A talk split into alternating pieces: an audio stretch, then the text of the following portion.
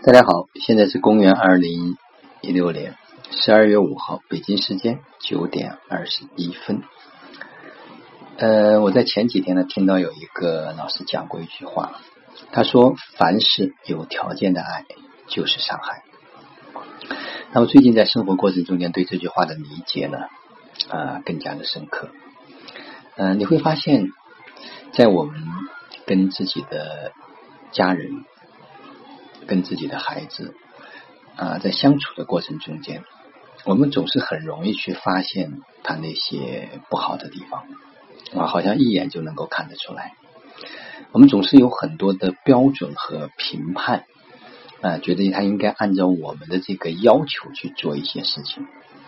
呃，往往就是说，当孩子达不到我们所给的这个要求的时候，嗯，你就会发现，我们就会有一些情绪。我们就会有一些举动，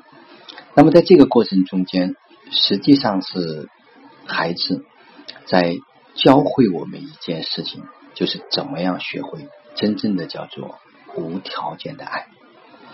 无条件的爱就是我们没有要求、没有评判、没有任何的对他的就是这样的一份判夺，我们允许他去体验他生命中间去体验的一切。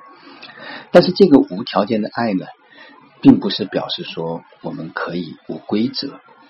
在这一点上，实际上在很多呃家长，包括我自己在做的过程中间，我一直在去琢磨、去揣度那个韵律的点，就是有一些社会的行为的规范，比如说过马路要走人行道，要等待红绿灯。啊，这个跟有条件的爱它不是一个概念，它是有一些社会的这种规则。所谓无条件的爱，就是我们没有自己的这种判断和判断，我们是完全的去带着满满的这样的一份欣赏，满带着满满的这样的一份爱去看待我们的孩子，而在这个过程中间，我们又要去引领孩子去走他应该去走的路，要让他懂得这个社会。上面有一些共同的一些规则，引导他去养成一些良好的这样一些习惯。所以在这个过程中间，就是他对家长来讲是一份极大的考验和考量，因为有时候对我们的耐心啊，真的会有很多的挑战。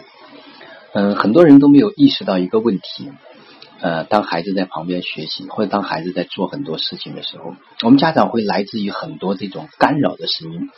而这种干扰的声音，实际上就是一次一次的去打断孩子他内在世界构建的一个过程，一次一次的这个干扰的声音，实际上就让孩子的专注力没有办法去集中，一次次这样一种干扰的声音，可能就会让孩子对学习或者对他对这个生活会产生一种。不好的一种感觉和反应，啊，这是很多人没有去意识到的一个啊问题。当我们能够意识到这些问题之后，你会发现，如果这个孩子在一学习的时候想到的就是你的吼叫声，想到的就是你的这种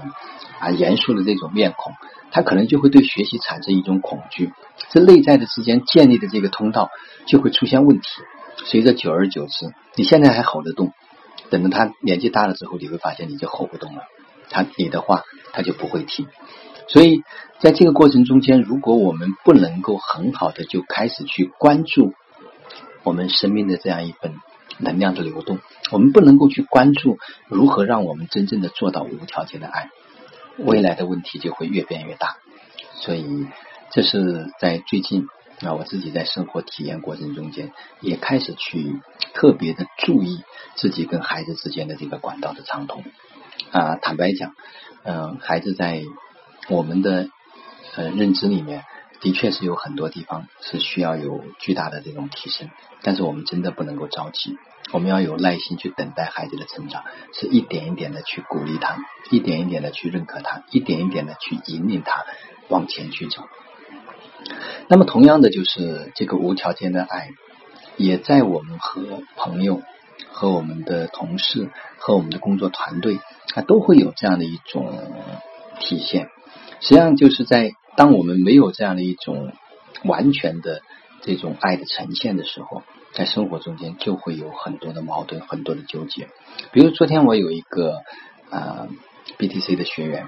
那他就是把他的就是这个我们组里面的信息发到了另外一个群，虽然是发错了啊，他就特别的内疚。我当时也跟他讲，呃，我说一切的发生总是有它呃有它的意义，所有的事情都是一个好事情。也许发到那个地方会提醒更多人来重视这样的一件事情。我说你不需要去呃有任何的职责啊，可能就是有它特别的意义，下次注意就 OK 了。那他就觉得，哎呀，一下子弄完之后，心里就特别的这种舒服，就感没有感觉到说，他说他有一种幸福的感觉啊。本来他是很认真，然后把整个的表格啊什么东西全部都做好了。所以在这个时候，我当时在想，我我的那一刻的起心动念是什么？嗯，这就是在我们平时生活过程中间，我们要去觉察和觉知到，我们是活在爱里面，我们还是活在恐惧里面。爱和恐惧，这是两个完全不同的方向。好了，今天的分享就到这里。